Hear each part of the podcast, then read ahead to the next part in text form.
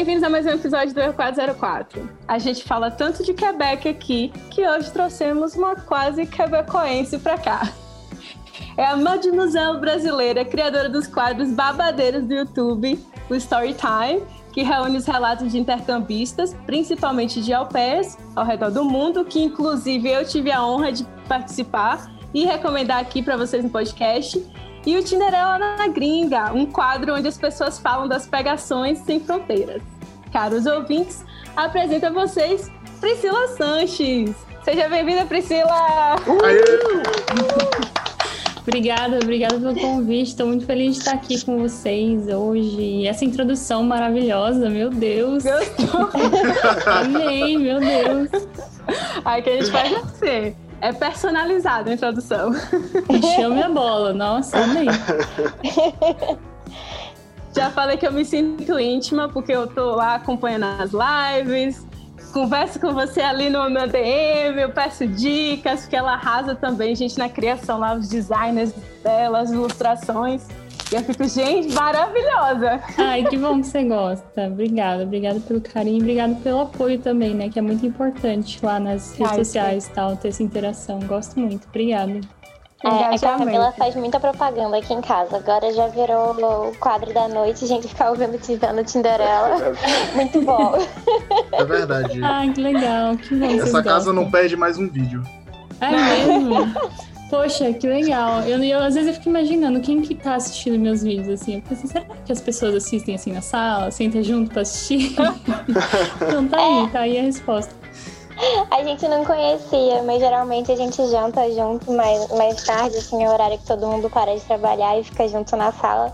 Aí a gente vê bastante YouTube, aí agora virou o nosso canal. Ah, que legal, que legal. Nem muito feliz. noticiário a gente tá assistindo mais. Não, Noticiário. mas isso aí já foi cancelado desde É, março. Não, não dá. Noticiário. Né, a gente nem assiste mais, agora é só YouTube. Ah, sim. É, aqui em casa também eu tô evitando, viu? É uma energia pesada, não aguento É, mais verdade. essa energia pesada. Então é, é YouTube, jogo videogame, é minha diversão, assim. Eu não sei Ai, se você sim. percebeu, mas a gente tá percebendo aqui em casa. Eu achei que era um negócio só aqui de casa, mas aí eu comecei a conversar com outras pessoas. Depois que começou a pandemia, o YouTube cresceu muito. Porque eu nunca gostei de YouTube. Eu sempre. Eu, eu, eu, eu gostava de blog, lá de 2011. E aí as blogueiras que eu seguia viraram youtubers. E aí eu não gostava de youtuber. E aí eu acho que eu, tipo, pulei do blogger pra ficar só no Instagram. E youtuber nunca me chamou minha atenção. E aí, de repente, na quarentena, não sei se muita gente voltou a criar conteúdo, mas acho que começou a bombar muito mais. É, Muita gente eu- tinha parado. Eu acho que tem a ver também com o tempo livre das pessoas de estar em casa e tal. Tipo, que nem no meu caso, eu trabalhava com outras coisas e foi graças à pandemia que eu tomei essa coragem de fazer essa transição de carreira. Porque eu acabei tendo que ficar em casa e eu já criava conteúdo, mas fazia aquilo como um hobby, tipo, fim de semana e tal. Então, quando eu me vi em casa sem precisar ter que sair de casa para trabalhar normal, eu comecei a fazer mais conteúdo. Então, eu comecei a receber também mais pessoas vindo no meu canal. Então, eu acho que foi as duas coisas, assim. Pessoas ociosas e criadores ociosos em casa. e aí, uma coisa ser. lavou a outra. Mas eu falo também que falo que o YouTube é uma ferramenta, tipo, bem ruim pra quem é para criador de conteúdo, né? Eu não sei, eu não, eu não crio nada, só tô aqui pra falar besteira, mas. Não, eu acho que depende. Assim, pra quem tá começando agora, eu acho que vai ser bem. tá bem saturado, eu acho, assim, entre aspas, muitas aspas, né? Tem, tem espaço pra todo mundo. Mas, por exemplo, com certeza quem começou há cinco anos atrás tá, no, assim, anos-luz a quem vai começar hoje. Então, pra você conseguir ali os seus primeiros mil inscritos, eu acho que é a parte mais difícil, assim. E aí depois começa a andar. Então, pra galera que começou, mesmo fazendo coisas bobinhas e tal na internet, hoje em dia já tem um- uma quantidade de seguidor, já consegue trabalhar com isso. Então, acho que pra quem tá começando agora, o desafio é um tanto grande, viu? É, acho que o Instagram cresce bem mais rápido. Acho que o Instagram, tipo, dá maior boom, mas não sei se é, se é tão estável quanto o YouTube, não sei. É. É, eu acho que em questão de monetização, acho que o YouTube é melhor. Porque o Instagram não é uma ferramenta que a plataforma é monetizada, né? Estão falando que vai ser, mas ainda não é. Então, para o criador de conteúdo, é, no meu caso, pelo menos, que eu não faço muita parceria, é mais o meu conteúdo mesmo que traz o pão à minha mesa, o Uhum. YouTube, para mim, é a plataforma número um, assim. É lá que eu consigo realmente tirar o meu pão de cada dia. E tem que produzir bastante, né? Porque Sim, sim. tem essa do algoritmo. Sim, e os, eu não sei se é os inscritos que eles pegam birra mesmo se você deixar de postar no dia, no horário. Por exemplo, essa semana que a gente estava de férias, né, Natal, Ano Novo, eu, obviamente, eu tive minhas férias também, continuei postando, mas não postava nos horários, então a galera ficou brava comigo. Cadê meu dia? Cadê o vídeo? Eu, gente, eu tenho vida também, sabe? Então é, é complicado, assim, tem que ter essa. hum, Qual que é a palavra? Consistência, né? Você tem que ter aquela consistência de postagem, senão realmente cai as views, assim. Dessas duas semanas que eu fiquei assim mais tranquila, já caiu uns 18%.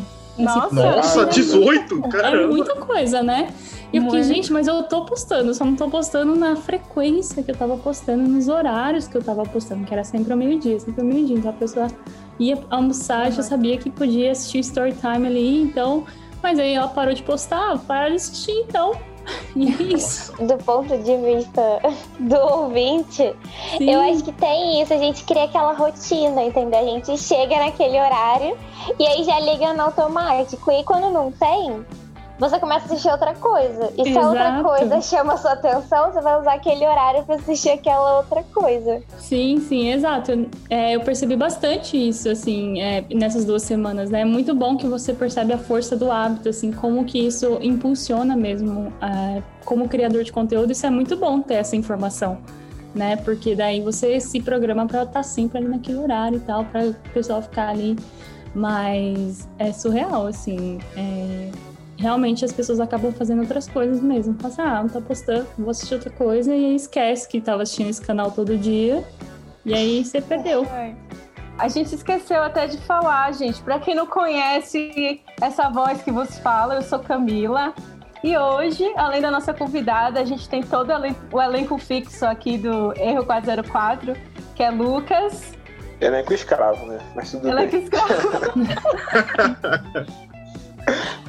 Menderson, fala Olá. oi, Menderson. Pronto. Oi, gente. E Bruna, que tava aí agora falando sobre o YouTube, é porque ela, ela é especialista no mundo do YouTube, viciada em vários canais aí, seguidora de carteirinha de vários, várias blogueiras. Então, tá todo- então pronto, tá todo mundo hoje aqui pro nosso bate-papo. Finalmente eu vou poder fazer essa pergunta para quem tem experiência, para finalmente a gente esclarecer isso. É verdade, Priscila, que o povo de Quebec odeia o resto do Canadá? Ai, meu Deus. Não, ó, seja sincera. Seja sincera. Seja sincera, porque é essa informação que a gente recebe aqui em Calgary. Olha, então, eu não posso falar por, pelo Quebec inteiro, né? Eu posso falar pelas pessoas que eu conheço. Então, as pessoas que eu conheço, eu nunca vi ninguém falando que odeia as outras partes do Canadá. O que eu vejo a, a Uhum. galera falando é que o resto do Canadá não, não gosta do Quebec.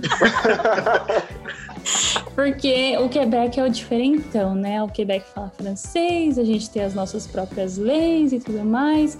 Então, é, eu não sei, acho que da mesma forma que o pessoal acha que o Quebec que odeia o resto do Canadá, a gente acha que o resto do Canadá odeia a gente. Então, mas assim, não existe essa rixa assim, não. Eu, eu, pelo menos, eu, os quebecois que eu conheço, eu nunca vi ninguém falar assim, ai, não vai pra tal lugar, ou isso é ruim, ou a tal pessoa é ruim porque ela não é daqui.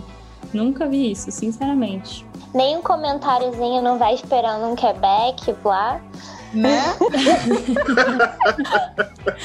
Pior que não, eu tô tentando pensar aqui. Eu tinha que perguntar pro Jonathan, mas ele tá ali jogando videogame. É, mas, olha, eu não consigo lembrar de nada, nenhum momento, assim, onde pessoa- alguém falou mal, assim. Eu vejo, as- eu vejo que tem uma galera que é meio separatista, que é realmente que o Quebec seja um país à parte. Eu, Gente, vocês estão no meio do Canadá, o que vocês estão querendo? Um país, tipo, baixa bola, sabe? Mas esses comentários eu vejo, assim. Ah, mas eu acho que complica um pouco, né? O, o Quebec é o único lugar que fala francês. Ah, mas é da origem deles. Você tem que, você tem que ajeitar as embalagens para inglês só por causa de Quebec.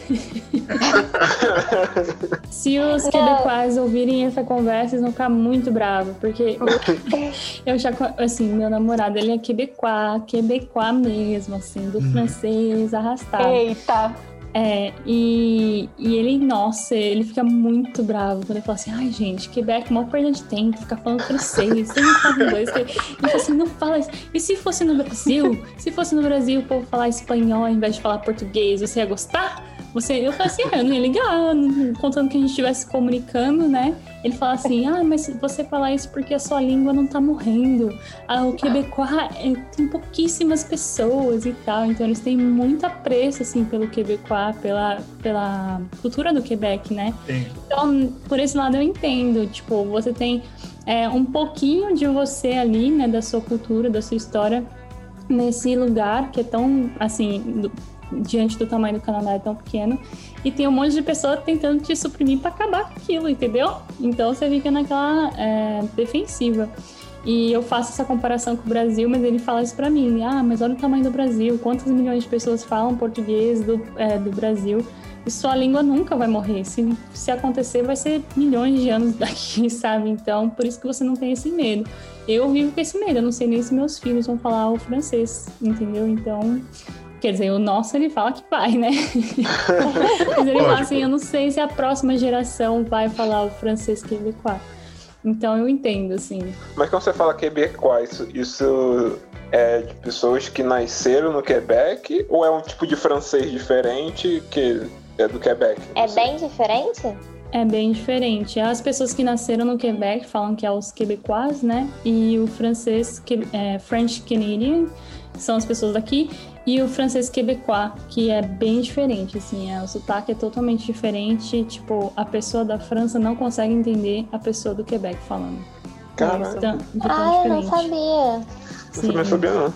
É, s- será que é parecido com o português brasileiro com o português de Portugal? Porque todos os dois é português, mas é totalmente diferente um do outro. É tipo isso mesmo, é bem isso mesmo. É, se entendem assim, mas pro, pro pessoal do- da França mesmo es- entender o francês daqui, eles ficam tipo assim, ah, ah, pode repetir, você tem que falar bem devagar, pra eles poderem entender.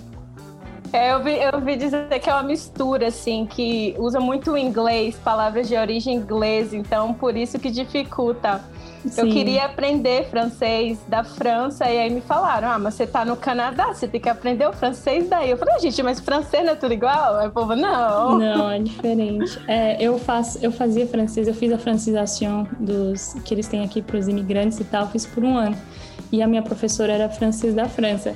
E eu, particularmente, eu acho muito mais fácil, não que seja fácil, tá? Não estou dizendo isso, que francês é difícil pra caramba, mas eu achei mais fácil, assim, de conseguir entender, de conseguir tentar falar, tipo, a pronúncia pareceu mais fácil pra mim. Mas é bem diferente. É bem, bem diferente. Ai, vocês gostaram da minha tradução livre, né? De Quebecois foi pra Quebecoense. Então, Quebecoense. Verdade, eu nem reparei. É, o marido dela não ouvindo isso, tá tudo certo. é, ai, gente. Vamos ser crucificados aqui.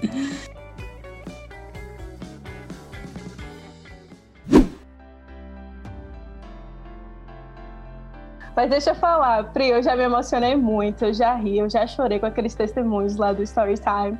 Eles fazem parte, assim, quando eu tô ali trabalhando, aí eu coloco como podcast. Inclusive, você poderia fazer até um, um podcastzinho, assim, só com Já aquele- pensei, viu? Já pensei nessa ideia. Sim, devia mesmo. É, eu gosto bastante e eu queria te perguntar assim, qual foi a, a tua ins- inspiração para criar esse quadro no canal, que é um quadro bem antigo, né? E aí eu queria saber um pouquinho aí dessa história desse do Storytime. Então, basicamente foi porque eu fui fazer um intercâmbio de au pair, né, nos Estados Unidos. E eu tinha várias amigas fazendo au pair ao mesmo tempo. Quando você entra nesse mundo de au pair, você acaba entrando em vários grupos do Facebook, conhecendo um monte de gente. Então vocês meio que fazem o processo junto e vai cada um para o seu estado e tal, e vão acompanhando uma história da outra.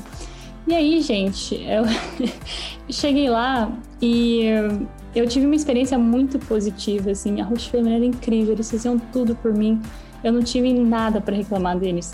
Só que as minhas amigas, oh meu Deus, estavam tudo Coitada. lascada. Era a host family que não deixava comer a comida.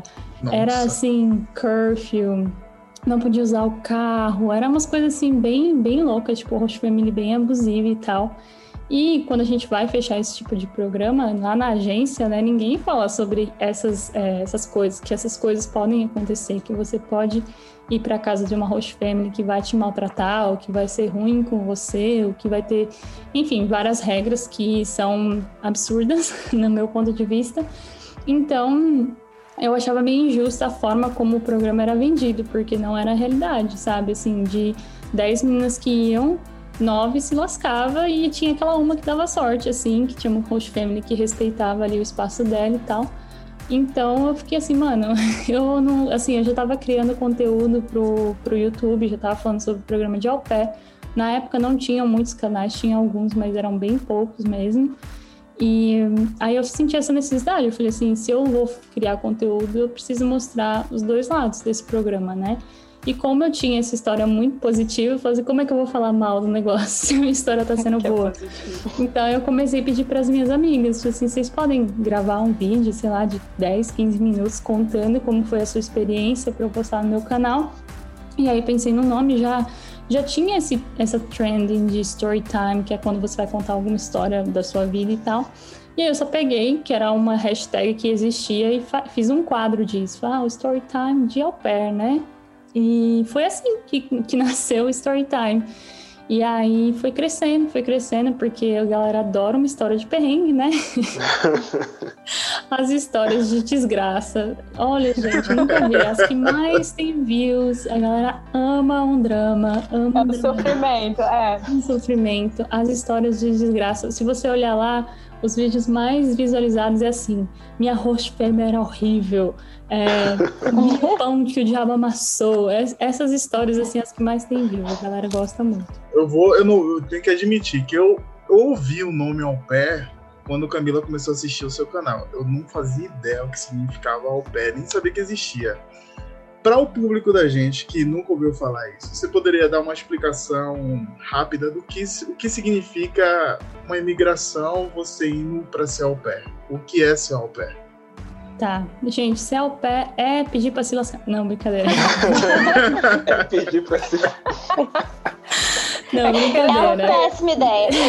É uma péssima ideia, não faça isso com você mesmo.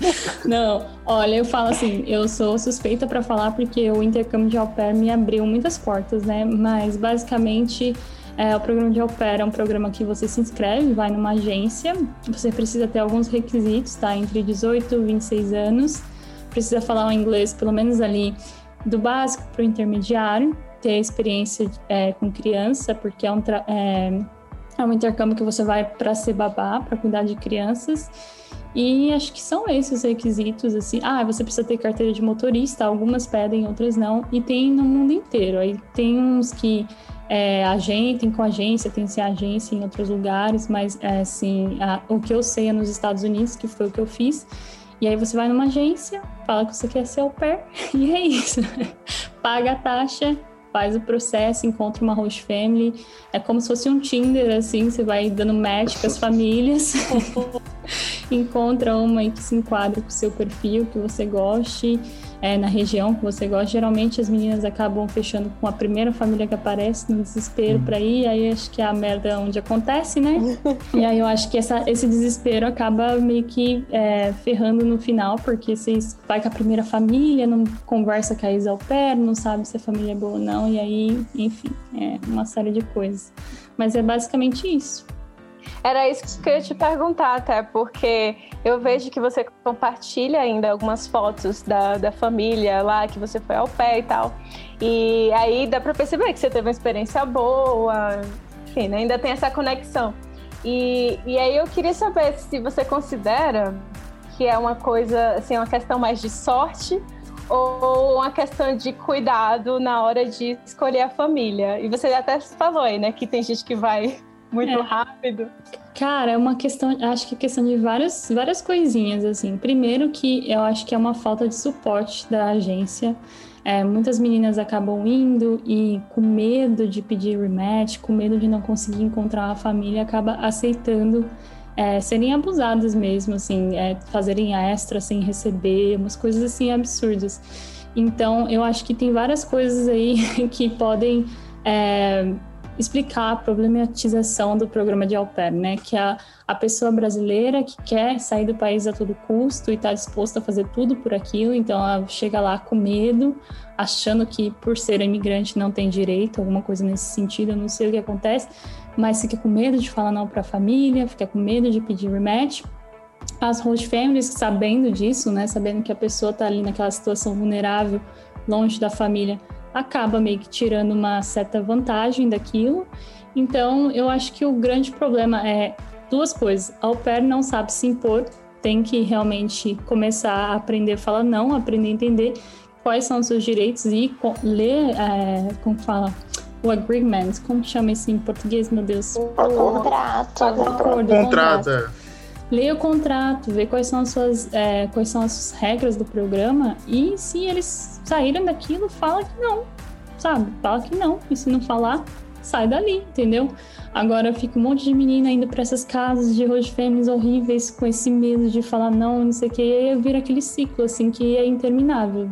Tipo, a família dez meninas vão para casa daquela mesma família que é horrível, sabe? Ninguém entra em contato uma com a outra. Então, é sim uma questão de sorte por conta dessas coisas, eu acho. É, eu dei muita sorte, assim. Eu fechei com a primeira família também. Eu conversei com algumas, assim, mas é, a primeira família que eu quis, assim, eles aceitaram fechar o match, o match comigo. E assim, mas meu inglês era horrível, gente. Eu... Até hoje, quando eu lembro, eu falo assim, gente, como é que eles aceitaram que eu fosse para casa deles? Assim, cuidar de duas crianças o inglês que eu tinha. Eu falava you is. Você tem noção que eu falava you is, very nice. Era muito ruim mesmo. Então eu fico assim, caramba, eles foram muito, muito legais, muito pacientes, mas eu acho que foi porque eu era a primeira ao pé.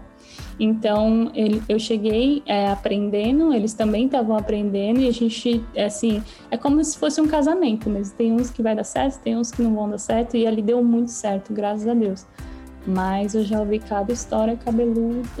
que, bom, story time tá aí, né? A agência, ela dá chance do tipo, eu tive uma experiência ruim. Então dá a chance de ter uma review da família para a agência meio não recomendar mais aquela família e coisas do tipo?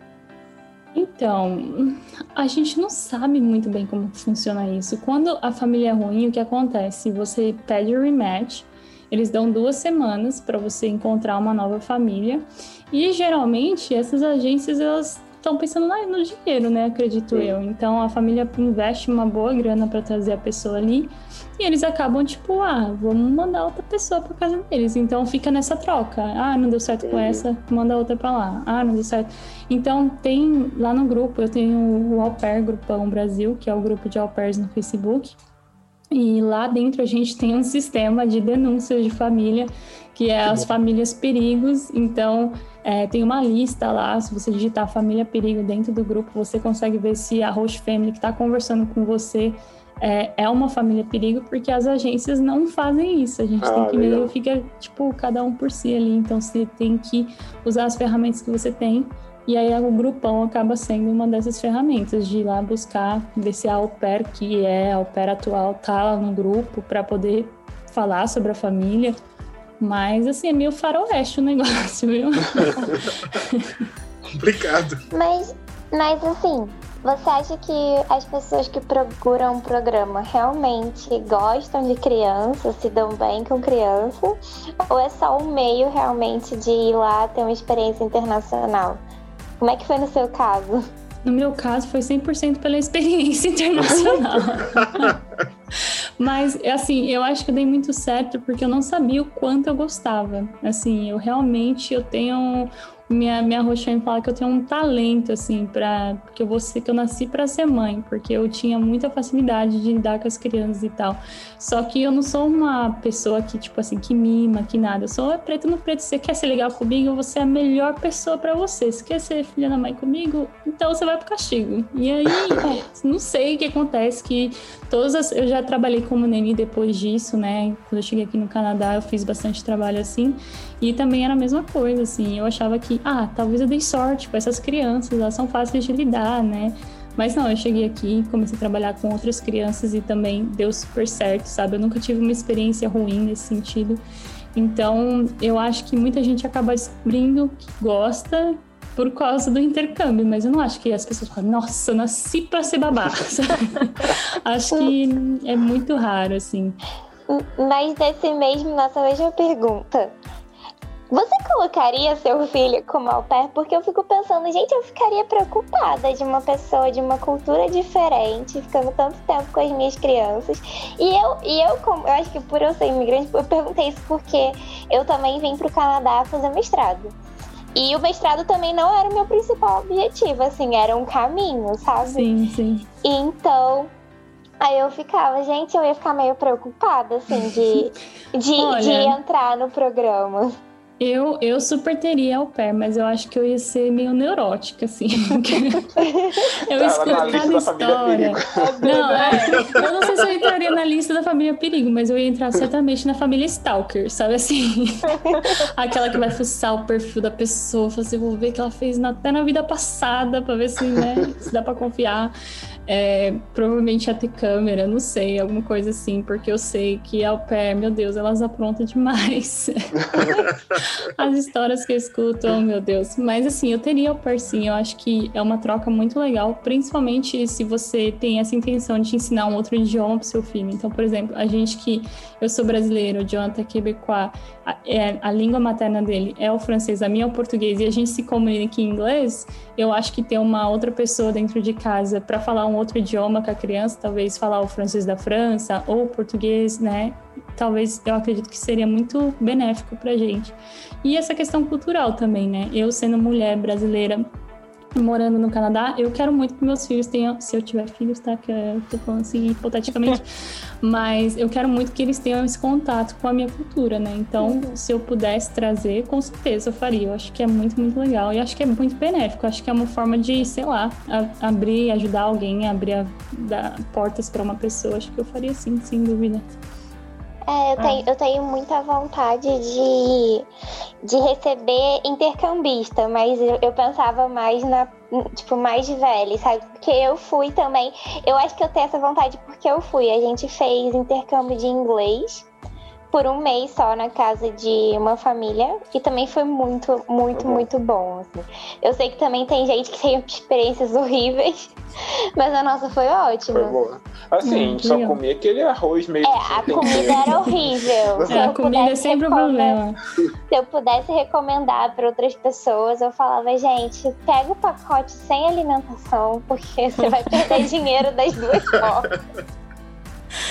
Sim, sim, verdade. É, eu acho que no meu caso eu faria quando eu tivesse uma casa bem grande, que eu moro em apartamento agora. Então, assim, eu fico imaginando uma terceira pessoa aqui, não, sem condições. No tamanho, as casas de Montreal são muito pequenas, assim, é tudo muito. Porque a gente tá numa ilha, né?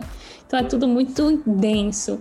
Mas se eu morasse numa casa, tivesse um espaço maior para ter uma terceira pessoa, eu acho que eu teria, sim, acho que seria legal. Intercambista Calgary tem espaço. Uma ideia legal. É, sim. É. Quiser vir pra Calgary, no caso. tem espaço e muita neve. E aí já não, não, sou muito fã de neve, viu? Mas eu acho que Quebec é pior nisso. É? É, e neve. Olha, faz tanto é tempo que eu vou lá fora. Eu vou lá fora uma vez no mês, tipo, do jeito que tá hoje. Ai, é, já vou ficar deprê de novo. não, vamos, esque vamos esquecer esquece, inverno. Esquece, pandemia, esquece, esquece inverno e pandemia. É, inverno e pandemia. Combinação agora, assim. Agora, Priscila, é, você já sofreu algum tipo de preconceito por ser latina em alguma família quando você está trabalhando como au pair? Eu nunca sofri, não. Eu, assim, pelo menos que eu tenha percebido, não. Eu acho que tem muita coisa, muita coisa velada, né? Que você, Uhum. tipo, acaba passando e nem percebe. Mas, assim, eu não. A minha host family, o meu host father, ele era mexicano. É, A família dele era mexicana. Então, eles tinham muito essa coisa do latino e tal. Pra vocês terem ideia, o nome dele era Mijo, que seria Ma Majo em inglês, que seria mijo em português. Cara, Então, quando tu leu, o que, que tu pensou?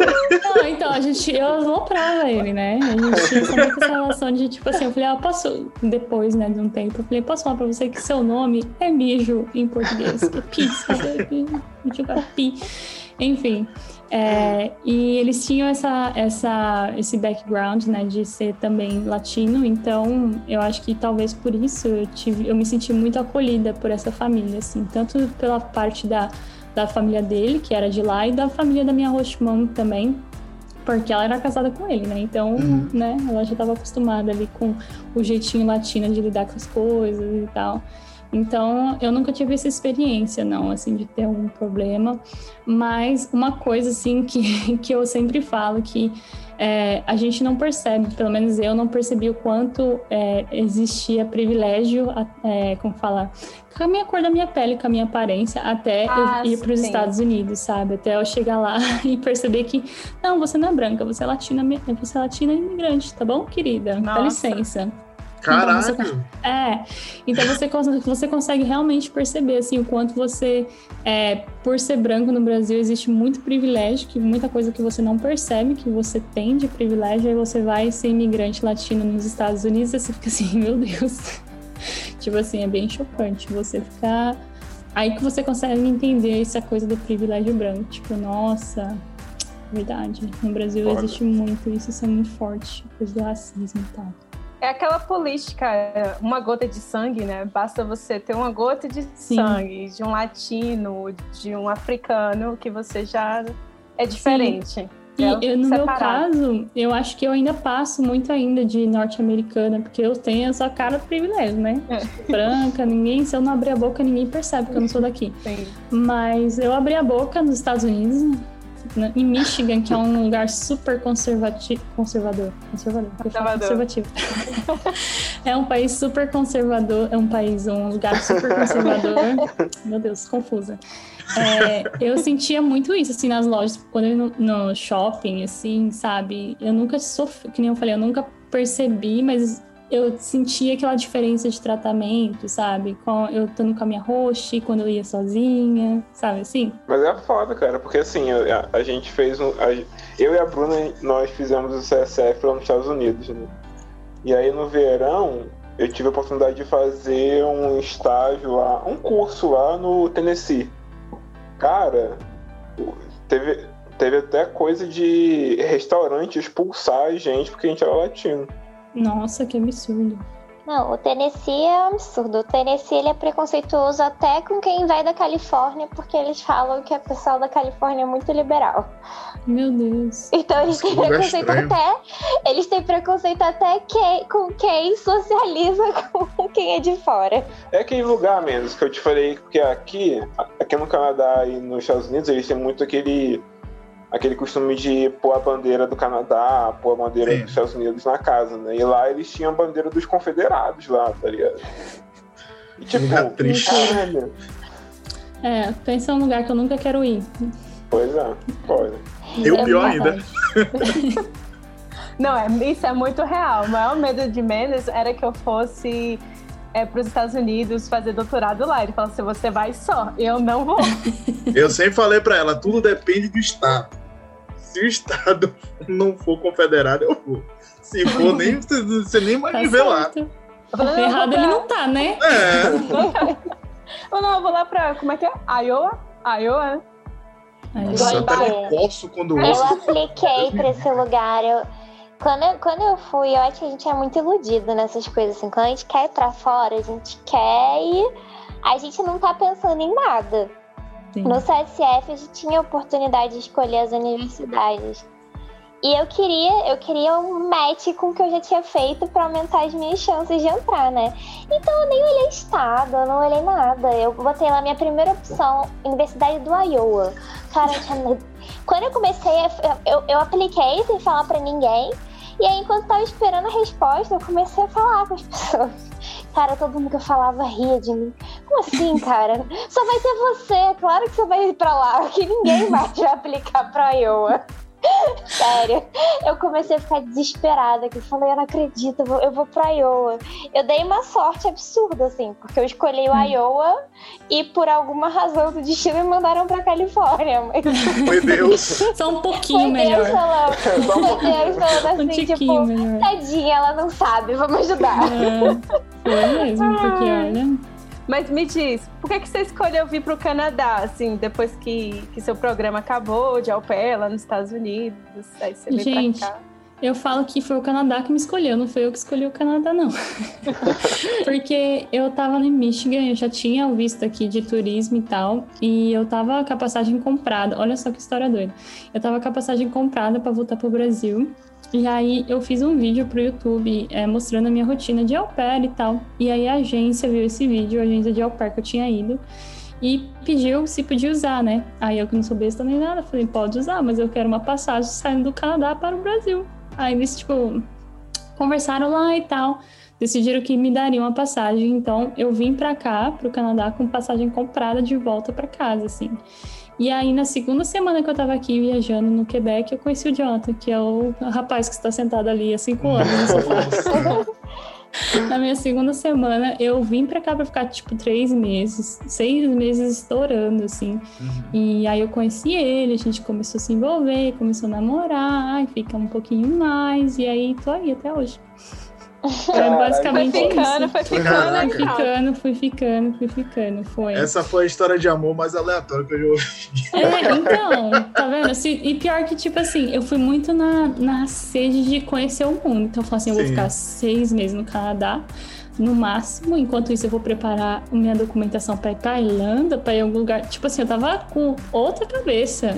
Eu nunca pensei que. Quando eu cheguei aqui no, no Quebec, porque eu tinha uma amiga que morava aqui que me deu o teto, então por isso que eu vim pro Quebec. Mas eu nem sabia que no Quebec falava francês. Então vocês têm ideia de como eu não escolhi. Eu, tava, eu realmente vim perdida. E aí eu vim, fiquei com ela e tal, fiquei esse tempo, conheci o John, a gente começou a namorar. E aí meus planos de ir pra Europa fui adiando. Ah, eu vou ficar um pouquinho mais, um pouquinho mais. E aí aí até hoje, No Quebec. no Quebec. Guerreira. Mas olha, não me arrependo, viu? Porque eu amo esse lugar. Meu Deus, como eu amo Montreal. Se não fosse o clima, que, nossa, frio, faz muito frio. Mas tirando isso, nossa, é o lugar perfeito. Eu amo de verdade, assim. É, pra mim é o paraíso na Terra, no verão. No verão. No verão, é Quatro-. Quatro meses Três do meses ano. por ano. Três meses, Três meses mais por ano é o paraíso na Terra. Não, falam mesmo que Montreal é uma cidade muito bonita. Não conheço, Gente, só o que bom. aeroporto. Ah, vem visitar então, já tem lugar pra ficar. Opa! Aí, ó. Olha, A como gente- eu falei, meu apartamento é pequeno, vocês vão ter que dormir na sala. gente. Está amontoado. A gente também estende o convite. Calgary aqui, ó. Ah, Tudo tá bem? bom. Não Tudo chama duas vezes cidade. não, que eu sou folgada. Eu vim falando isso Não, lá pode vir. A gente tem Pode, problema. não, gente, a gente, É. a gente convida todo mundo. A gente tá perto dos lagos, a gente faz uma propaganda. Isso. Olha, Calgary. Calgary não tem muita coisa, não. É. né? Cidade mas fina é tá maravilhosa. Uma hora de distância. Por que, que o povo não viaja dentro do Canadá? Porque é caro. Então, se tem um lugar pra ir, já cai o custo metade. Entendeu? Isso é Então, verdade. Com certeza. Ó, vai lá no Google, bem, aí você olha as paisagens, você fala, ah, eu quero conhecer esse lugar, e você vem pra cá, que é bem perto. Aham. É combinado. Eu falo lá, toda vez que eu falo lá no meus nos stories, né? Eu falo, ai, gente, quero viajar, não sei o que. O povo fica, vem pra minha casa, vem pra minha casa. Eu falo, gente, vocês não conhecem a peça. Eu vou mesmo, eu sou folgada. Ah, né, o bom de brasileiro é isso, né? É. Tem um sofazinho, a gente já não pode, eu durmo no sofá, durmo no tapete. Sim, verdade. Eu levo os cachorros lá fora, faço o que você Eu quiser. faço tudo. É bem assim mesmo. Sim. Tá, mas me diz, se você tivesse a oportunidade de ficar nos Estados Unidos, você ficaria lá?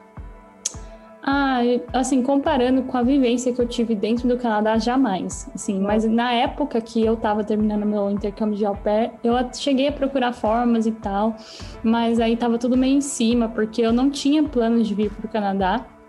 Então, como foi uma decisão em cima da hora, não daria o tempo de eu fazer troca de status, nem nada disso, e eu acabei saindo, e por durante, assim, acho que uns três, seis meses que eu tava aqui, os primeiros meses eu ficava assim, ai, com o dedinho, com o pezinho atrás, sabe? Tipo, ah, eu gosto aqui, mas, porra, os Estados Unidos era legal, era legal, se preço era melhor, dava pra viajar mais. É. Nossa, como eu viajei naquele país. Nossa, era aquele saláriozinho de au pair, o tanto de lugar que eu conheci. E aqui eu fui para Toronto, eu nem sei se é Toronto e fui para algumas regiões aqui, mas a gente não viaja dentro daqui, então eu ficava pensando, tipo, ah, não sei o quê.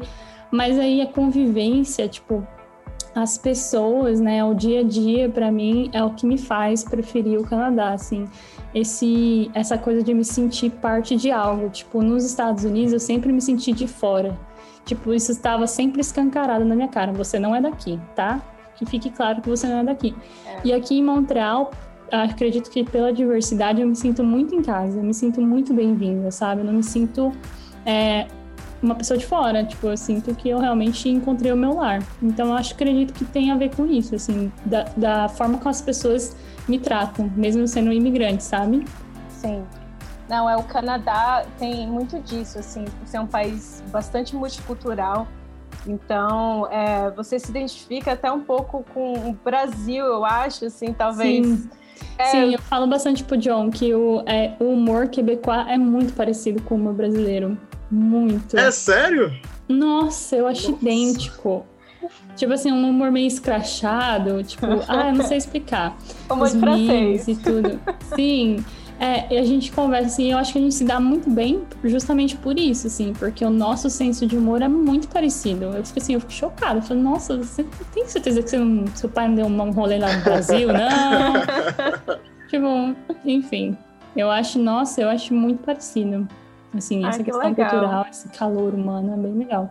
E também é, a forma que a família dele me recebeu na casa dele, né? É, eu acho que nos Estados Unidos, eu não sei, que eu nunca, tipo, namorei sério, assim, com alguém de lá, mas eu me senti muito acolhida também pela família dele, sabe? Da mesma é. forma que quando ele foi para lá, minha família acolheu ele, eu me senti acolhida pra, pela família dele também. Então acho que isso conta, né? Ter esse calor humano conta Sim. muito. Eu acho estranho, eu não senti muito isso no, nos Estados Unidos. Eu acho que era realmente, eu acho que era por causa da Califórnia, sabia? Porque você achou muito diferente? Você se sentia muito eu não sinto muito essa diferença, assim, de estar tá na cara que eu era de fora. Mas eu acho que eu sentia muita dificuldade, assim. Eu achava, eu achava que não valia a pena. Porque eu acho que o processo de visto nos Estados Unidos, tirando o green card, que eu também não conheço muito o processo, o que eu tinha mais acesso era os estudantes que depois conseguiam visto de trabalho eu via que assim nem era algo impossível, sabe? Tinham empresas que faziam o processo e tudo mais. Mas é um negócio que, tipo, você tem o visto até o dia que mudar a regra e você não tem mais. E aí você vai embora, sabe? E eu falava, gente, eu não sei como é que as pessoas conseguem viver desse jeito, não. Porque eu ia me sentir muito mal. Porque você cresce ali, sabe? Você cria uma carreira e de repente é. Oh, então, Sinto Sim. muito. Volta para casa. Sim, eu não exato. ia conseguir viver com isso. Eu acho, eu acho até injusto. E eu não sei, eu acho que por mais que tenha muita oportunidade nos Estados Unidos, eu não acho que compensa. É, eu acho que é o que eu falei, é aquela coisa de, de lazer, eu acho que compensa, que é o gastar e o viajar. Tipo, eu acho que é um lugar é, bom para isso, assim. Incrível. Sim, mas para morar assim, é, eu acho que, que nem você falou, essa coisa de, do visto, de se sentir é, bem-vindo no lugar, né? Porque você tá sempre buscando alguma coisa, alguma forma de ficar, tipo, quase indo contra o sistema, tentando encontrar uma brechinha ali para você conseguir é, ficar no país. Eu acho que deve ser uma sensação muito ruim mesmo. Então, eu acho isso bem legal, assim, do Canadá. Sempre tem uma forma, eles sempre estão, sei lá, principalmente pra galera que tá estudando igual vocês, assim, fazendo mestrado, fazendo doutorado, nossa, eles têm várias, várias portas, né? Então, bem, bem é bom. verdade. Não, não, com certeza. Acho que também essa ideia de eu ter vindo para o Canadá, porque como é um país ainda muito jovem, então você tem essa coisa da, de encontrar mais oportunidades, é um país que está expandindo, assim, né, em população. Então, eu acho que aqui é um, um local bom para isso, para você se estabelecer mesmo na sua carreira e tal, que ainda tem esse espaço, enquanto outros países da Europa, até mesmo os Estados Unidos, é muito saturado já, né? Já estão. Então, você não tem essa, essa mesma gama de oportunidades. Mas Sim. deixa eu perguntar uma coisa. Por mais que, que você tenha essa essa sensação de estar assim, ai, com brasileiros, esse acolhimento. Eu sei que não é a mesma coisa do Brasil. E, e, eu queria saber de você, assim, o que é que mais você sente falta, o que mais você estranha, assim, estar vivendo aqui no Canadá, lá nos Estados Unidos, assim, essas diferenças, o que é que, o que, é que mais te marcou? Tá. O que eu sinto mais falta, sem dúvida, é as festinhas de família. Tipo, de estar em festinha de aniversário, churrasquinho no fim de semana. Ai, e minha sim. família é bagunceira. Minha mãe tem oito irmãos, eles moram tudo na mesma cidade. Então, todo fim de semana tem uma festinha. Então, é, eu sinto muita falta, assim, de sei lá, de uma, ah, vem aqui, vou, sabe? Uhum. Isso que eu sinto falta, assim oh, tô indo aí. Essas coisas, assim, as pessoas não fazem aqui, né? Mesmo os brasileiros, assim, eu acho que depois de um certo período morando aqui, começa meio que a agir igual o pessoal daqui. Então não tem essa coisa, essa. Ai, vou aí, beleza? Tô chegando aí e tal. Então eu sinto muita falta disso, de, desse Ai, não sei nem se tem um nome pra isso. É, é meio que informalidade. Essa informalidade, é. isso, exato. Eu sinto muita falta disso. E de diferente, assim, a comida é o, o número um, eu acho, né? Acho que aqui no Montreal, acho que é mais aberta isso, tipo, você consegue achar todo tipo de comida, mas nos Estados Unidos era bem diferente, assim, a, a, apesar que minha host family, eles eram donos de restaurante, então a gente comia bem, mas comia muito diferente, assim, não era aquela coisa que eu estava acostumada, né, o arroz, feijão e tal, sair do Brasil comendo arroz, feijão e bife todo dia, chega lá e todo dia é uma coisa diferente, eu ficava assim, gente... Comida mexicana, no caso, é, pra comida você. mexicana, de tudo, assim, eles comiam de tudo. Aí às vezes era um mac and cheese com salsicha, eu ficava assim, gente. Meu Deus! Isso. Mac and cheese com brócolis, ah, então tá, né? Mas enfim. Comida é uma coisa que não tem. E ainda mais quando você tá morando na casa dos outros, né? Então você fica, ah, obrigada e tal. Um, mas eu não consigo pensar em mais nada, assim, que eu acho muito. Eu acho que eu sinto, obviamente, muita falta da minha família, de contato, assim. É uma coisa que eu aprendi morando fora. Eu não sabia o quanto eu era apegada à minha mãe, meu pai, meus irmãos. Tipo, eu sempre fui muito desapegada quando eu tava lá. Eu era aquela pessoa que todo mundo ia pra festinha e ficava em casa sozinha, sabe? E aí, quando eu perdi isso, meu Deus, eu falo assim, gente, que otária que eu era. que otária. Tipo, em vez de eu ir lá, ficar com a minha família, eu ficava em casa. Que otária, sabe assim? Então, é, definitivamente aprendi do jeito mais difícil. Ah, eu te entendo. É exatamente assim, essa sensação é? mesmo. Devia ter aproveitado mais. Sim. Eu acho que no Brasil a gente é muito, a gente é muito grudado. Eu acho que talvez se a gente desse a oportunidade de ter um pouquinho mais de distância, a gente aprendia a dar um pouco mais de valor. Talvez. Porque eu acho que a gente fica muito. Não tem. Eu, eu não tinha muito essa liberdade, assim. Como assim? Ah, eu, eu já tá, a gente já vai ficando mais velha, minha irmã era ainda mais velha que eu, a gente ainda morava com a, com a, nossa mãe, então fica aquela pressão familiar, aquelas tretas. Só que se você ficar um mês longe. Sim, você já eu dá, entendo, já eu dá, entendo o que você tá dizendo. Já dá mais valor. eu acho gente, que. Saudade de treta, de treta. Não, é de treta. Não, eu não tô falando saudade de treta. Eu tô falando que quando você tá ali perto, naquela situação, você não se imagina sentindo falta. Na verdade, você sente falta do seu espaço sozinho. Mas, por exemplo, às vezes se você fosse morar em outra cidade, você não, nem, nem mudasse de país, mas outra cidade você já dava mais valor. Sim, é, eu, eu percebi muito isso, essa diferença, né? Quando eu fui pro Brasil de novo, ele levei o John comigo e ele achava muito estranho. Tipo, ele ficava assim, gente, mas todo dia vem gente aqui. assim, todo dia. Mas todo dia? Não tem, assim, eu tô cansado. Tem como você falar sua mãe não deixar ninguém vir? Desse jeito, tipo, eu. Ai, Jonathan, é o jeito deles, que minha mãe, minha mãe é, ela mora na avenida ali, né? Tem a lojinha, então minha mãe tem uma loja. E aí ela é meio que o ponte do rolê, entendeu? Então todo mundo tá passando ali na avenida. Ah, vamos passar na casa da Maria, minha mãe Maria. na casa da Maria e tal. E a gente foi visitar, então quando a gente chegou lá, né, a gente virou a atração. É, a atração. negócio, a atração do rolê. Então, nossa, todo dia, três, quatro pessoas vinham visitar. Minha mãe, nossa, eu não sei, parece que ela tem um robô, que ela era um robô, porque ela ia dormir super tarde, fazendo comida e levanta super cedo pra limpar a casa. Eu nunca vi. Olha quem E- fala. Não, Faz coisa o dia inteiro. Eu não sei Sim. como é que consegue. Aí, É de puxa família.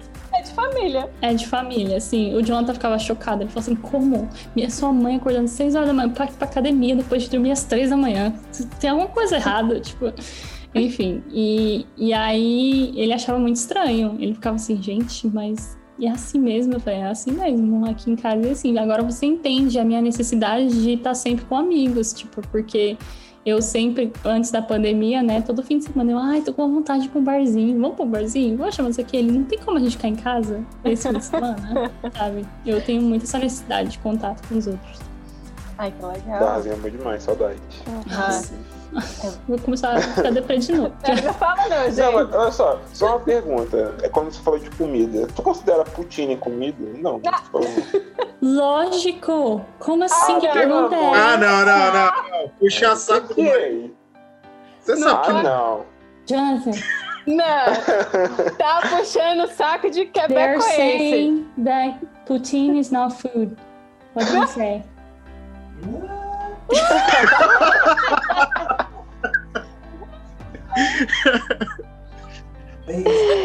Amazing food, he said. Ele falou, ah, comida maravilhosa. And the best for ressaca. Me... Did you hear that? É melhor pra ressaca, claro que Best for ressaca. Exato. Maravilhoso, cara. Agora a gente sabe de onde surgiu a treta, né? Por isso que o Quebec não está com essa Canadá. Tá Tá aí vendo? a Tá aí. resposta. Exato, você fica Quebec. tirando a comida Não, do Quebec. Se for parar pra pensar, o Quebec salvou o Canadá, porque é a única comida típica que a gente conhece vendo o Quebec. Verdade.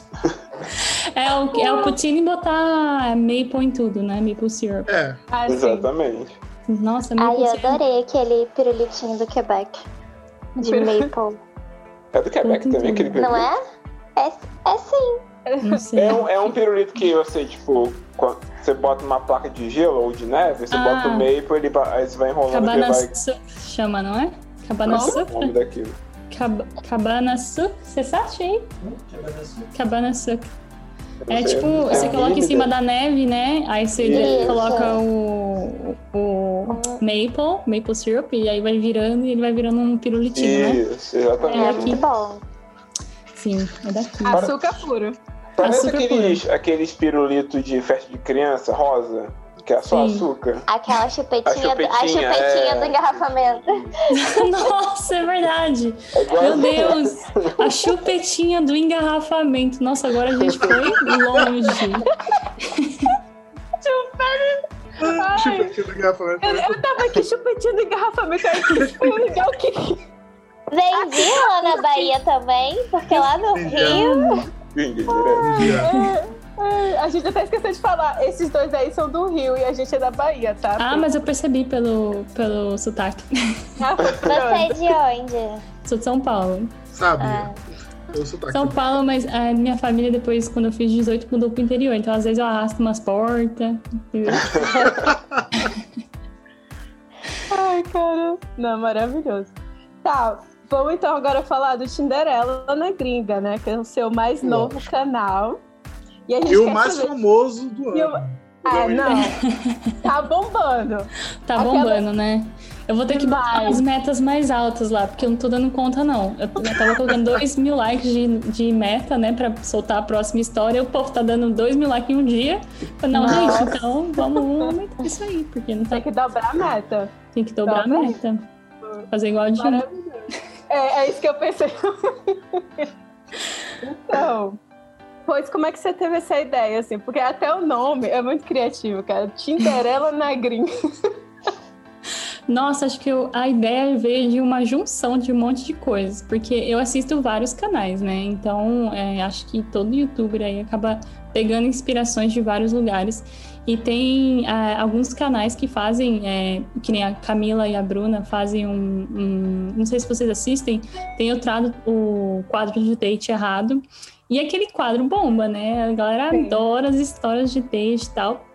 E aí, na, do outro lado, tem o, o Story Time, que é a história do povo contando as histórias do intercâmbio. Aí eu conversando com a Camila e tal, ela falando, a gente trocando ideia. Aí, beleza, fui fazer minhas coisas aí do nada, assim, nossa, eu vou fazer isso, um quadro de date pro povo vir contar as histórias com os gringos, eu todas as duas coisas. E foi assim que eu, eu acho que foi que surgiu a ideia, deve ter sido dessa conversa, porque não tem outra explicação. E daí a gente, eu comecei a mandar e-mail para algumas meninas que eu já conheciam, que eram blogueiras e tal, que eu sabia que tinha uma história legal, uma história diferente. E o Tinderela na gringa, né? O Tinderela, na verdade, minhas amigas meio que me chamavam assim. Porque quando, quando eu tava no Michigan, eu sempre falo lá nos vídeos, né? Que eu aproveitei muito, que eu era muito piriguete. Então, eu era a rainha do Tinder e elas me chamam de Tinderela. E aí pronto, Tinderela na gringa, né? Que é a Tinderela que vai pro, pra gringa. Muito bom, cara.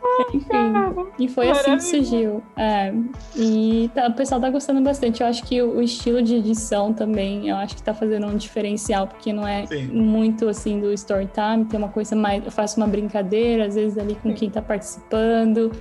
Então, acho que o pessoal gosta bastante, tá sendo bem legal. E eu me divirto, porque eu preciso confessar que às vezes o story time dá um pouquinho de canseira, assim, sabe? São tantas histórias, tantos vídeos, e aí ter uma coisa assim nova me deu aquele gás, né? tipo assim, ai, aí, finalmente, algum novo, sabe? Uhum. Então, e é mais engraçado, né? É, e aí eu me divirto buscando referências para fazer aquelas brincadeiras nos vídeos, né? Aquelas pausas dramáticas, ou enfim. Então tá sendo bem gostoso, assim, fazer. Eu queria ter mais tempo, não vejo a hora de terminar a faculdade, que daí vocês vão ver o meu youtuber. Agora é. Ah, eu te entendo. Esse negócio é. de ficar, ó, tentando. É. é uma atividade aqui, outra ali, a gente tentar fazer esse balanço. Sim, é criação de conteúdo pro YouTube, aí tem o Instagram, aí tem que responder e-mail, aí você quer fazer as pulhas, mas não tem tempo de fazer as pulhas porque tá fazendo os trabalhos da faculdade, e é um... enfim. É Consome difícil. todo o tempo. Sim, sim. Mas eu não, não reclamo, não, porque eu gosto muito da rotina. Assim, é um, um, negócio que eu me sinto muito feliz. Assim, hoje mesmo foi um dia que eu nem vi o dia passar. Acho que eu comi sete horas da noite, porque eu sentei aqui e falei, não vou sair daqui até não terminar. E é um negócio que realmente é, me dá prazer fazer. Então eu acho que isso, isso é o, assim, o resultado do meu trabalho hoje é o fato de eu gostar, assim, de eu sentir prazer no que eu faço. Que se você sentar pra fazer YouTube sem gostar, meu Deus. Boa sorte. Boa sorte. É, agora, agora sobre paquera, quem desenrola melhor? Os brasileiros ou os norte-americanos? Ah, os brasileiros, sem dúvida. Ah, com certeza. Norte-americano que não, não, não, não há dúvidas. Eu tinha que perguntar da maneira certa. Quem é que tem mais borogodó? Você não perguntou. Não, mas aí, tem alguém que tem dúvida em relação a isso? Eu quero conhecer alguém que compara um gringo com um brasileiro e fala que é o gringo. O gringo Enfim. compara com gringo compara com gringo brasileiro e o brasileiro ainda ganha.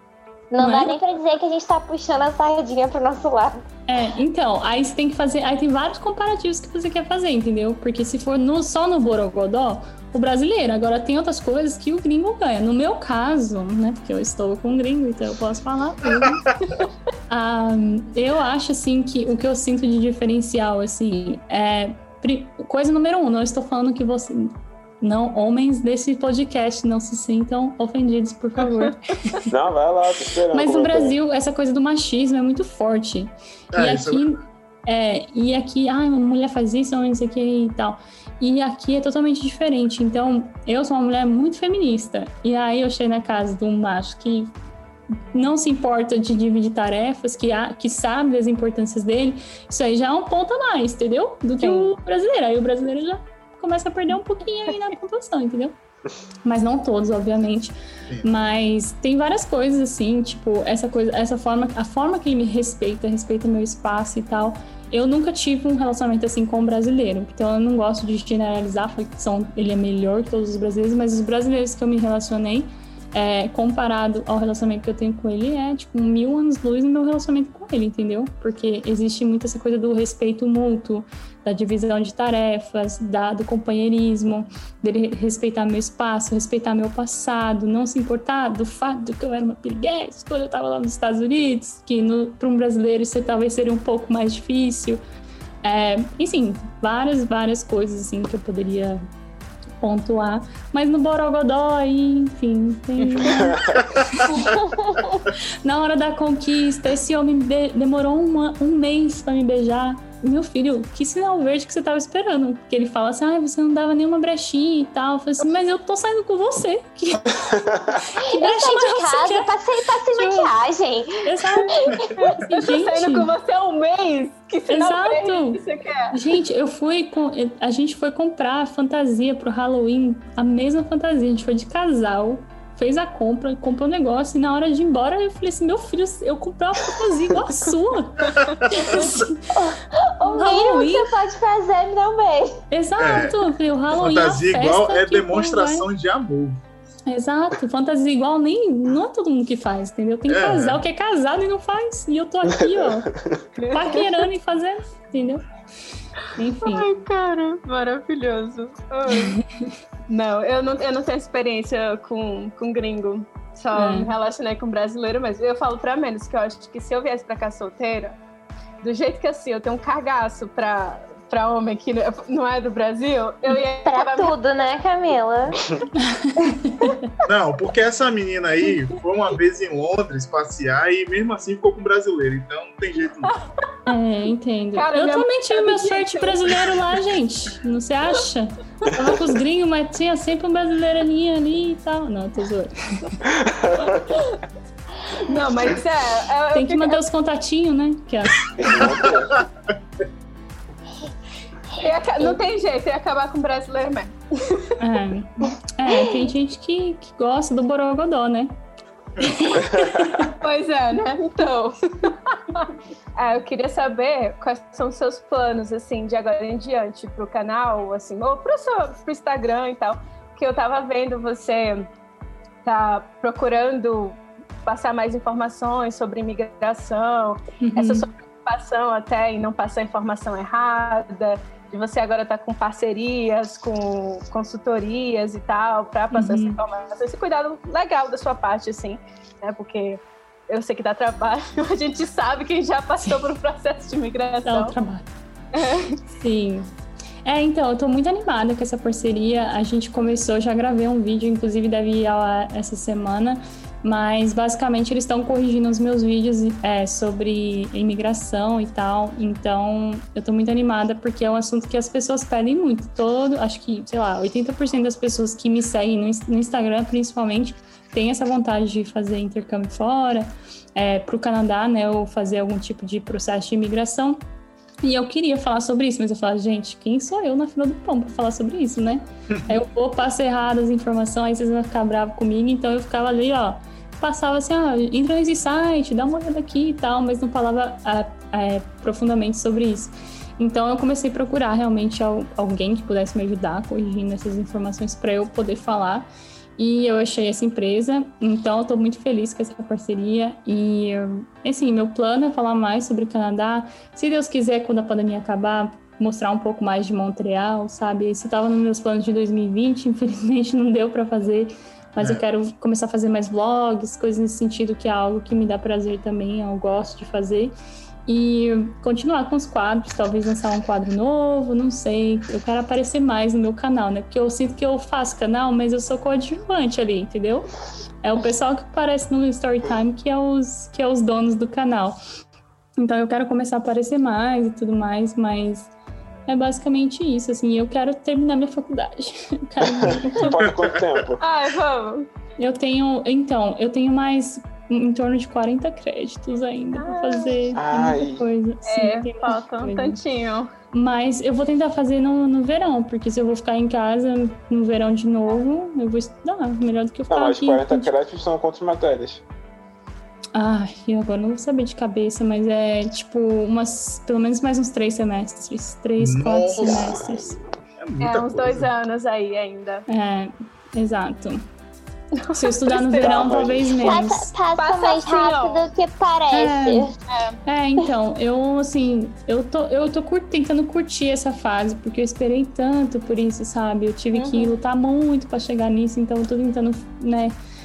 Curte isso, vai passar. Quando passar, você vai sentir falta, então, né? Tenta fazer as coisas aos poucos, sem se atropelar, porque eu acho que é tão importante essa, essa, essa etapa da nossa vida, né? E às vezes a gente, a gente É. não dá tanto valor, sei lá. É. É, não dá muito valor. Não dá É. muito valor.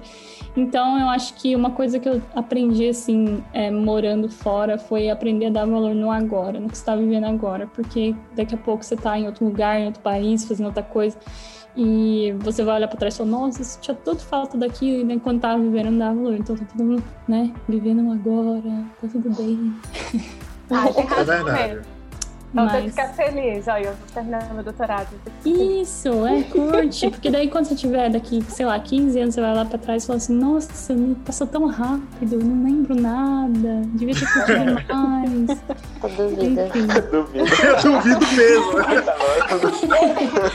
eu sendo muito positiva. Não, sabe o que que é? É que eu assisti aquele filme Soul, que tá é, do, do- da Ah, Disney. assistir. Meu Deus, tá todo mundo falando desse filme. Gente, Guarda, guarda pra eu recomendação. não vou dar guarda. spoiler pra vocês, não vou dar spoiler, mas é, é o que tá me fazendo ter essa vibe de vivo o presente, curto momento. É, Esse foi esse filme. Mindfulness. Mindfulness. Isso. A gente tira, a gente não é, aprecia as verdadeiras coisas que a gente deveria estar apreciando.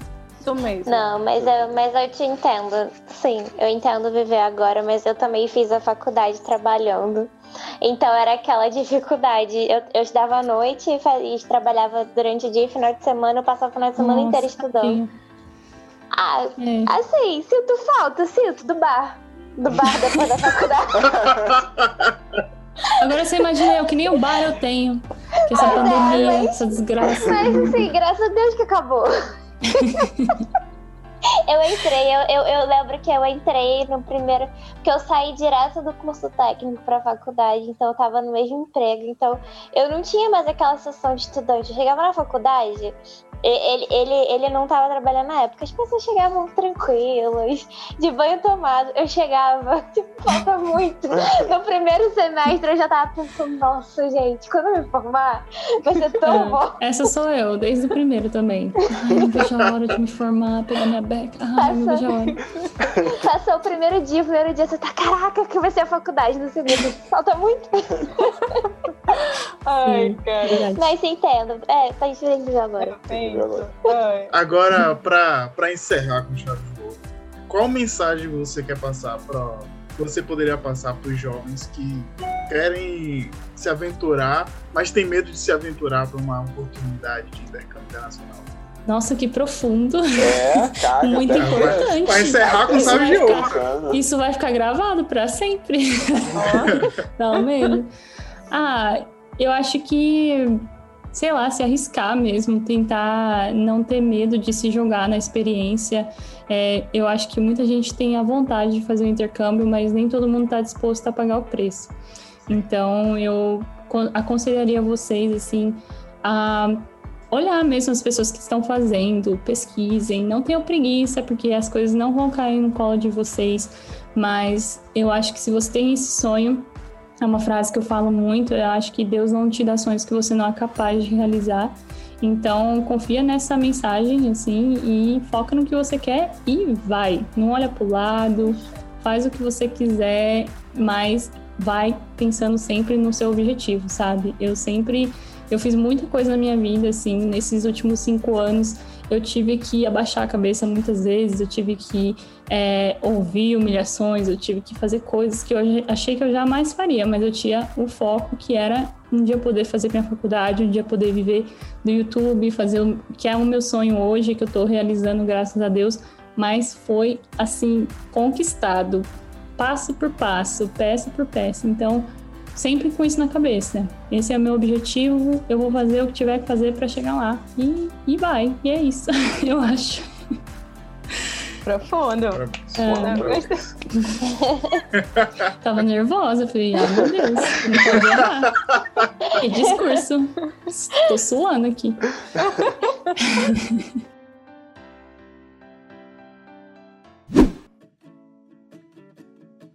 Pri, a gente tem um quadro aqui que é errou feio, errou rude. Eita, nós. É o momento que, que a gente fala alguma coisa que a gente se arrependeu de ter feito durante a semana, na vida, alguma coisa que a gente faria diferente. Tá. Eu digo que o meu erro feio, erro rude, aconteceu na primeira vez que eu fui participar de uma live, que foi a live de Priscila Sanches, e que Ah. deu tudo errado e que eu paguei o maior mico Não foi mico, não. que eu sofri. Eu fiquei, gente, eu não acredito nisso. Deu tudo errado. A Priscila tinha acabado de. Ela, deixa eu ver, a live dela era pra comemorar, acho que era o 100k. E, Tava chamando o pessoal que tava assistindo. Foi. E aí, tava muito. Assim, na live ela tava chamando e tava apa- aparecendo um monte de gente aleatória, assim. E aí o povo rindo nos comentários, falando, gente, tá acontecendo de tudo nessa live e tal. E daí eu fui e, e cliquei, pela primeira vez na vida, cliquei pra participar de uma live. E fiquei lá observando e fui fazer outra coisa no laboratório. E aí, o meu celular, coitado, capenguinha já, cheio de. Já não tinha espaço pra mais nada. Priscila não me chama? E do nada eu só escuto um tsh, uma zoada assim. Daí eu olhei e aí eu vi alguma coisa que parecia um laboratório. E fui clicar e o celular travou e não ligava mais. E eu falei, meu Deus do céu, o que tá acontecendo? Mas não foi erro, não, imagina. Nossa, eu tô acostumada. O pessoal chama e vai fazer as coisas. Várias vezes aconteceu. Uma vez eu abri, eu chamei a menina, aí ela tava, tipo, fazendo a unha, eu acho. Aí mostrou o pé dela. Ela, ai meu Deus, tô de calcinha. Tipo, fechou. Eu fiquei, gente, moça, por que, que você mandou a solicitação se tava seminua? Mas é normal. É Não, mas ela ficou, ela ficou triste. Ela falou: Não, A vou gente comprar faz um uma live, só novo." nós duas, se quiser, tá bom? Ela comprou um celular novo só por causa disso. Ela comprou um celular novo porque ela não queria mais ser humilhada. Cara, Dividiu. rindo, é sério. É sério. juro. Dividi lá em Mentira. 24 meses o celular. Mentira, mulher. Vamos fazer uma live Não, então, fazer. ter valido a pena, pelo menos. Vamos Eu combinar. falei, não, eu não vou passar nunca mais por essa humilhação. Eu falei, que isso? Aí pronto, Ai, foi meu Deus. ela decente. Aí fui lá e toma aqui meu sangue e tudo. Não, mas não foi mico, não. Foi, foi de boas. Ai. Depois Fala você aí, voltou, lembra que você falou? Você falou, gente, Eu falei, gente, desculpa. Aí o pessoal, como assim? Você entrou numa live? Aí Um monte de gente começou a tirar, né? Um monte de gente, três pessoas. Print screen, mandar pra mim. Você entrou na live? Aí eu falei, então, né? É uma então, no caso. É, deixa quieto. Ai, gente. Meu erro feio, erro rude. Foi hoje, foi hoje, porque eu fui fazer a, a, a prova da Drive License 7, né? A prova no computador. E eu fui achando nada, que nada. Prova fácil, dirijo há 10 anos no Brasil, como é que eu não vou fazer uma prova dessa? De computador ainda. Já tô Quando eu rindo. chego, meu Deus.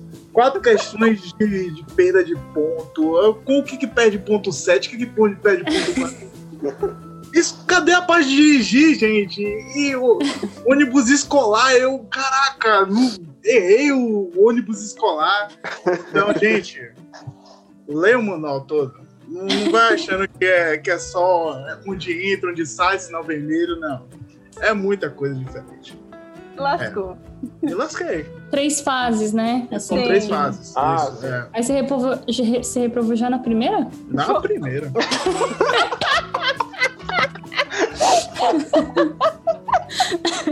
Então tá.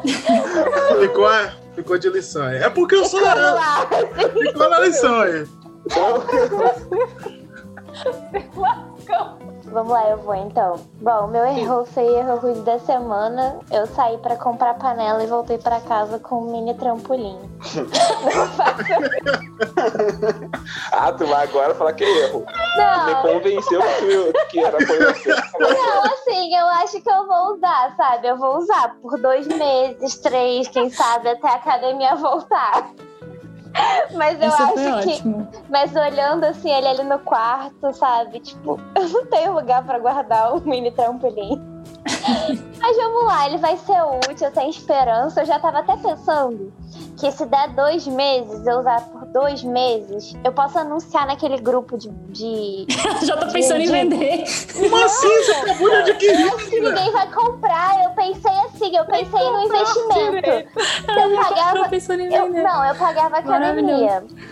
E aí agora eu não tô pagando academia, que a academia tá fechada. Aí eu vou usar ele. ele vai, se, eu- se a academia ficar fechada dois meses, eu vou estar pagando menos do que eu pagava na academia. Vai começar E aí bem. eu posso.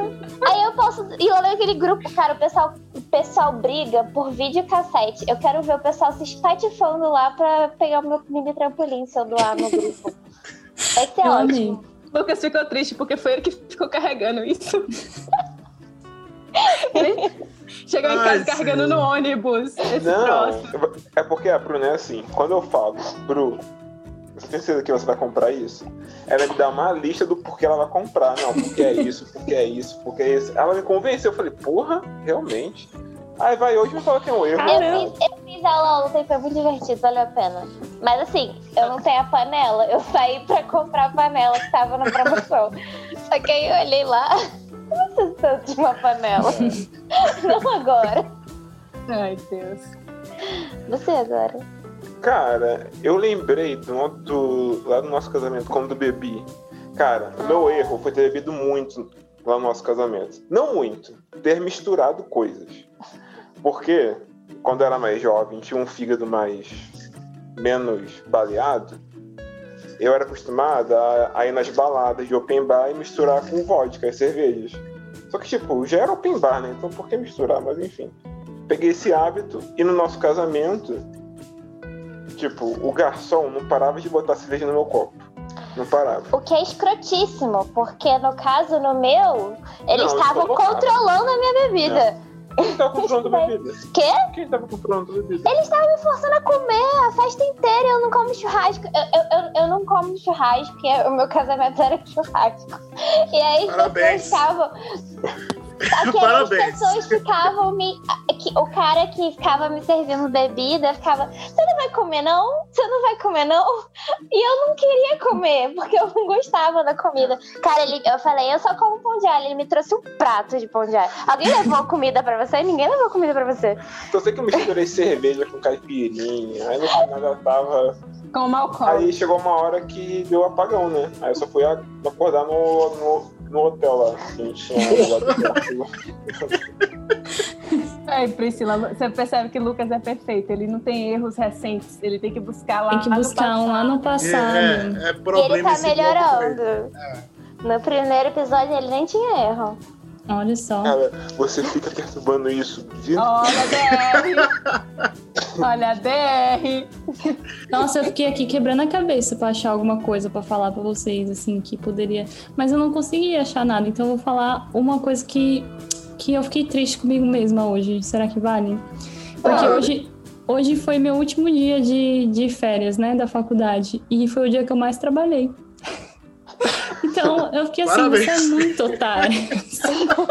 Cara, mas é não, muito Priscila, cara, otária você mesmo. tem noção que, olha só, presta atenção. A Bruna, o que, que ela falou? Ela fez a faculdade toda dela trabalhando, certo? Beleza. Quando ela se formou, ela se formou, tava sem a faculdade, aí foi um período que ela tinha até largado o trabalho. Ou seja, tava com muito tempo livre. Ela vai curtir? Não vai curtir. Cara, ela pegou tanta coisa pra fazer, mas tanta coisa pra fazer, Que eu não dei conta. Eu tive, eu tive que ir lá você não é a cancelar. única. Eu me inscrevi no trabalho voluntário. E aí depois eu tava, eu tava participando de mil processos seletivos. E depois eu tava fazendo autoescola. Cara, não dava. Eu chegava no final do dia e falei, não dá. Aí, eu- aí eu Não. tava no mesmo nível de cansaço. É, então, esse foi minhas férias agora, de fim de ano. Olha só minha listinha de hoje, eu nem terminei ainda, gente. Minha lista Meu de coisas pra fazer. Essa é a minha lista do mês. Não, então. E aí eu falei, eu falei pro Jonathan, falei, nossa, né, minhas férias tá acabando, vou pegar um dia aqui pra descansar. Ele é verdade, né? Aí hoje eu acordei e eu falei assim, nossa, mas eu tenho umas coisas pra entregar e minhas aulas vão começar, então é melhor fazer hoje, né? Porque as aulas vão começar e eu vou ficar ocupada com as aulas. Aí pronto. Aí foi só. E Tá certo, tá certo. É bom que agora desde as sete da ter manhã. mais tempo. Só que não, que tempo É. nunca. É, Vai dar enfim, certo. Vai dar, vai dar sim, vai dar. tô quase matando a primeira aula já amanhã. pra descansar. Ah, mas na primeira aula. Ai, gente. Ah, não é aula a primeira aula. é Ah, só o quê? aquela- Aqui no Canadá? Aqui no Canadá já chega a primeira aula, então aqui Primeira a gente aula é a aula mais importante, que é É. Ah, é tudo Zoom agora. Tá... É, nossa, Um tem mais isso também. Tem mais Bota isso um também. gif seu assim rolando. É, um olhinho piscando só. É. Ninguém vai perceber. Pior- Ai, gente, pior que minhas professoras, elas percebem as danadas. Teve um dia que eu tava distraidona, assim, na aula, assim. Eu não sei o que eu tava fazendo, acho que eu tava no Instagram. Aí ela, não sei o que, não sei o que, a Priscila, eu. Tipo, na aula pra todo mundo, assim. Aí eu falei, sorry. Tipo, não entendi a pergunta, pode fazer de novo. Ela falou assim, não, é que nem eu estava falando, você viu, não sei o que, a questão, não sei o que, eu... Eu sangue, o suor pingando assim, eu meu sangue subindo pra cabeça. Nossa, que nervoso. Eu respondi um negócio lá e depois no chat meus amigos começaram a me zoar, falando: Nossa, você falou nada com nada. Não tinha nada a ver com o que ela perguntou, o que você respondeu. Aí eu, aí eu comecei a prestar atenção. Eu falei: Não, tem que deixar o Instagram de lado na hora da aula. Lição aprendida.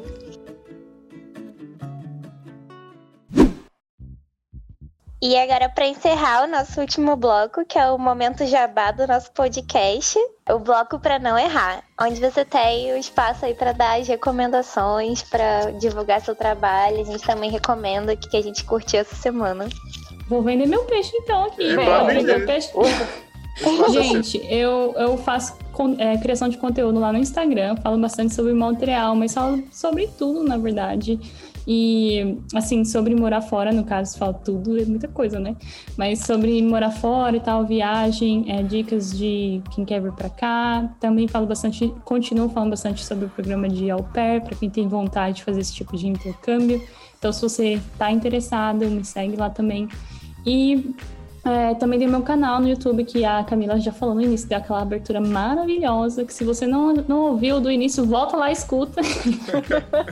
Ela fala melhor. Ela, vai falar, ela fez o jabá muito melhor do que eu, mas eu também posto bastante lá histórias de pessoas que moram fora, né? Que estão fazendo intercâmbio, fizeram intercâmbio, tem o Tinder lá na gringa, que vocês ouviram um pouquinho aí sobre.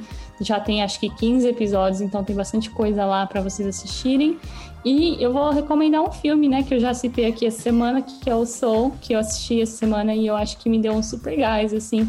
É, principalmente nesse momento de pandemia, que tá sendo um momento super deprê, assim, coletivo, né? Todo mundo na bad. Então, é, eu acho que é mesmo o momento da gente ap- aprender a dar mais valor nas coisas que a gente tem e menos no que a gente quer. Então, foi a lição que eu tirei desse filme, então eu acho que vale super a pena aí pra quem estiver precisando de, sei lá, inspiração aí pra vida. O meu jabá é o mesmo do de Priscila. Então eu recomendo o canal dela, o Ah. Instagram dela. Então vocês vão lá seguir Priscila Sanches. E no YouTube, Priscila Sanches também. Não tem erro, é com essa. Ah, é verdade, eu falei não pro povo me seguir, mas nem falei como que é, né? Tipo, ah, tá bom, vou seguir, mas qual que é o usuário? Sim, Priscila Santos com S, gente. é com S, não com Z. Eu vi o Jonathan fazendo uma brincadeira com Ai, você. você viu que cuzão? com Z. Eu vou recomendar a, a quarta temporada da, da série The Crown, que é a série da mamãe, mamãe rainha. Que é muito boa. Cada vez que eu assisto, mais sinto ódio dela. Mas tudo bem.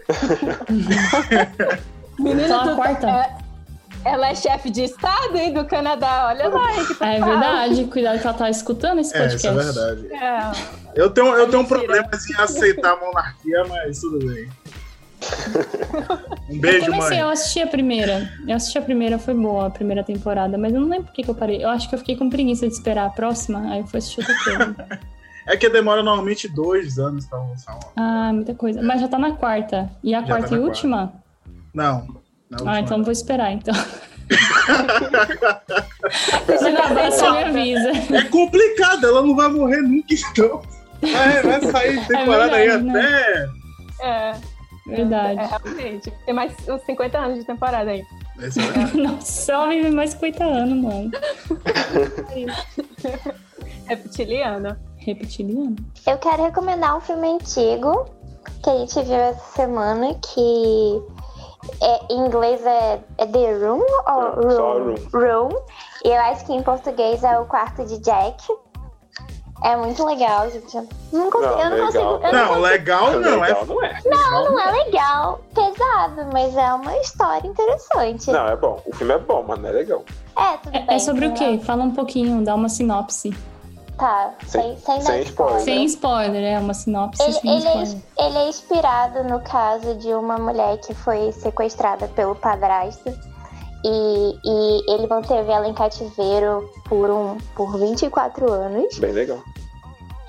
E aí o filme conta uma história similar, inspirada nessa história de uma menina que foi sequestrada e como que ela conseguiu sair de lá e todo, todo o desenvolver da história.